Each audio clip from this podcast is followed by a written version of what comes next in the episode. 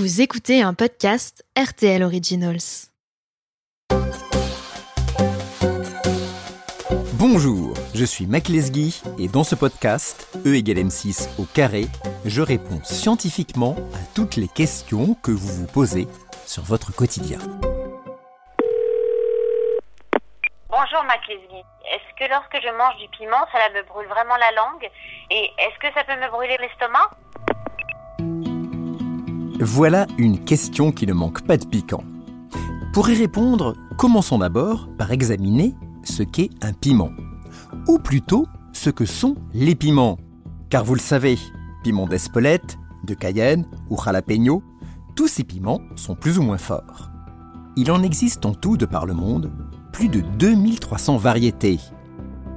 Des variétés qui diffèrent par leur goût, mais surtout par leur piquant. On les classe justement selon l'intensité du piquant sur une échelle appelée échelle de Scoville, du nom du chercheur qui l'a mise au point. Cette échelle va de 1 à 11. Le 1 correspond en termes de piquant à un piment doux, un peu comme le poivron. Et l'intensité la plus grande, notée 11, correspond à un piment d'une force véritablement nucléaire, comme celle du Naga-Jolokia, un piment originaire de l'Assam, un État au nord-est de l'Inde. Mais, me direz-vous, d'où vient cette saveur piquante si particulière? Dans tous les aliments que nous mangeons, il y a des molécules spécifiques qui sont responsables des différents goûts et des différentes saveurs, comme la saveur sucrée, la saveur acide, la saveur amère ou encore la saveur salée. Mais il y a aussi le piquant. La molécule responsable du piquant, chez tous les piments, s'appelle la capsaïcine. Le piquant est tout simplement plus ou moins fort en fonction de la concentration du fruit en capsaïcine. Car oui, le piment fait partie de la catégorie des fruits. Revenons justement à notre fruit, et plus exactement à la membrane blanche et aux graines qu'il contient c'est là que l'on trouve la plus forte concentration de ce fruit en capsaïcine. Et c'est donc principalement à cause de cette membrane blanche et de ses graines que nous avons cette sensation si particulière de chaleur et de piquant dans la bouche. Moi j'aimerais savoir pourquoi quand je mange un piment, ça me brûle alors qu'il est froid? C'est une très bonne question. En fait, notre cerveau est trompé par la capsaïcine. Certaines des terminaisons nerveuses que nous avons sur la langue ou dans le palais réagissent à son contact. Elles transmettent une information au cerveau via le nerf trijumeau, une information simple, ça brûle. À partir de cet instant, toute une cascade de réactions s'enchaîne. Rougeur, transpiration, larmes, éternuement, et pour certains même, de la toux. Ces réactions sont les mêmes que celles qui permettent à notre corps de se défendre contre une attaque extérieure.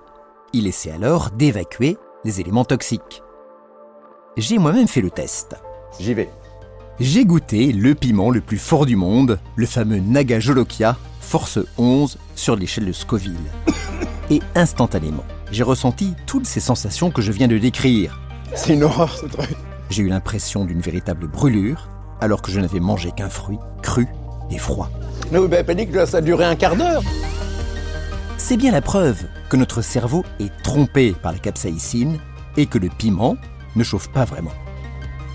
À ce propos, vous connaissez tous la croyance populaire qui dit qu'il ne faut pas manger trop de piment car sinon on peut avoir des brûlures à l'estomac ou même des ulcères.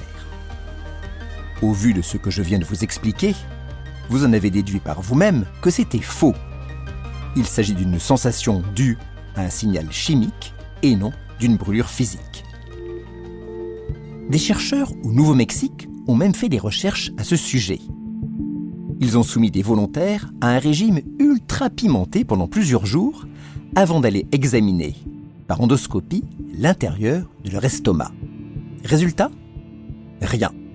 Ni brûlure, ni ulcère. Vous pouvez donc, si le cœur vous en dit, manger autant de piment que vous voulez. Mais si vous êtes dérangé par cette sensation, et que vous trouvez qu'elle dure trop longtemps dans la bouche, ne buvez surtout pas d'eau. La capsaïcine n'est pas soluble dans l'eau. Celle-ci n'aura aucun effet. En fait, cette molécule est liposoluble, c'est-à-dire qu'elle ne se dissout que dans un corps gras. Si vous voulez en faire passer l'effet plus rapidement, il faut donc boire ou manger un aliment qui contient de la matière grasse. Par exemple, une crème glacée ou bien du lait. Vous pouvez également manger du citron, car celui-ci vous fera saliver et donc aidera votre langue à se nettoyer et à se débarrasser de la capsaïcine. Voilà, vous savez désormais que le piquant du piment est en fait dû à une molécule qui trompe notre cerveau et déclenche des réactions en chaîne dans tout notre corps. Il ne vous reste plus qu'à choisir quelle force de piment est faite pour vous. Et si vous avez choisi un piment trop fort, vous savez désormais qu'il existe des solutions pour vous soulager.